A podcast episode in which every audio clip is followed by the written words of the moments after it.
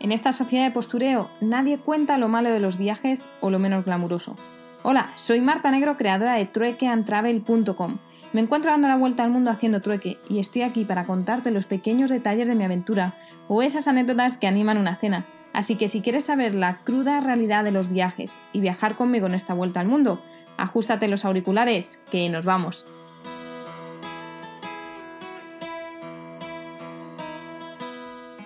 Bueno, bueno, bueno, este es el último audio que os voy a enviar desde Ekaterimburgo.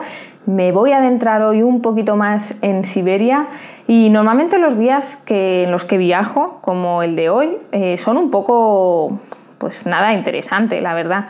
Hoy por la mañana me he levantado, me he ido a un club de inglés con Marina, una chica de Couchsurfing que también me había invitado a ir al, al club de inglés y simplemente he estado allí, hemos estado hablando sobre, sobre un tema que habían pactado antes, que era eh, Cuba, y he estado contando un poco también mi experiencia, como estuve allí hace ya 15, 16 años. Voy a sonar como una abuela, cómo pasa el tiempo. Y, poco más, luego he dado un paseo por el centro. Eh, ah, bueno, durante la charla, eso sí es interesante nombrarlo, eh, estaban interesados, pues por supuesto, en ver y en escuchar eh, la idea que yo tenía de, los rusos y ellos también estaban explicando cosas.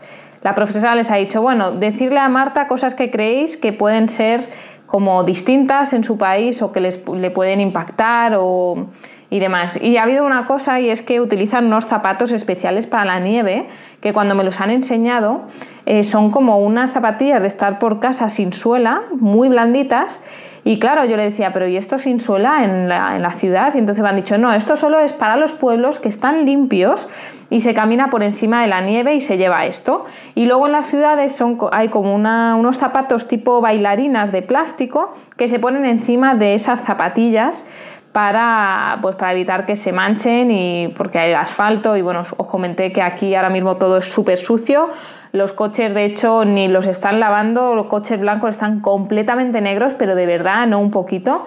Y es que hasta que no pase esta época de lluvia, hielo, nieve y tal, nunca, nunca los limpian. Y además me contaba Yuri el otro día, dice que aquí tienen que tener cuidado cuando, cuando quieren limpiar el coche porque muchas veces lo limpian y si se queda agua en las puertas luego se congela y no pueden abrir las puertas. Entonces tienen aquí ese problema, el cual probablemente nunca hubiésemos pensado en nuestros países porque no vivimos en esta climatología. Y nada, después de la charla de inglés, em, pues me he ido a dar un paseo por el centro y he pasado por delante de un decalón y he dicho, venga, esto es una señal de que me tengo que comprar unos calcetines después de todo el dolor que pasé ayer y, de hecho hoy por la noche me notaba y los dedos todavía un poco doloridos, ahora ya están bien, pero, pero sí, así que no quiero volver a sufrir eso. Me he comprado los mejores que he encontrado de, con más porcentaje de lana merina. Y, también me he comprado las pastillitas estas que te calientan los pies y que, bueno, espero que me, que me ayuden a no volverme a congelar porque me esperan de ahora en adelante temperaturas de menos 10, menos 15 e incluso menos 30 cuando llegue al lago Baikal. Y nada más, eh, poco más interesante. He vuelto, he comido, he terminado de hacer la maleta, estoy ya casi con, con ella terminada. Estoy esperando que venga Yuri para entregarle la llave y me marcharé ahora en un rato a la estación. Supongo que estaré como una hora antes o hora y media antes. Eh, no me importa nunca esperar en las estaciones de tren, me gusta de hecho y también el, no sé, me da seguridad de que no voy a perder el tren y esta vez como voy a disfrutar de una primera clase del tren transiberiano, pues eh, no quiero perderlo. Ayer, de hecho, por la noche, antes de irme a dormir, miré y dije, venga, a ver, no vaya a ser que me haya confundido de fecha, porque en los billetes antiguamente solo ponían el horario de Moscú, que hay una diferencia como de cuatro horas o cinco horas con Moscú. Entonces antes sí que había muchos problemas de gente que perdía los trenes porque aparecía en el billete el horario de Moscú y no el horario de, de, la ciudad en cuestión en la que estaban. Y ahora mismo en este que tengo sí que pone que es horario local y luego más abajo ya te pone horario de Moscú. Así que bueno, facilitan un poco las cosas sobre todo para los extranjeros.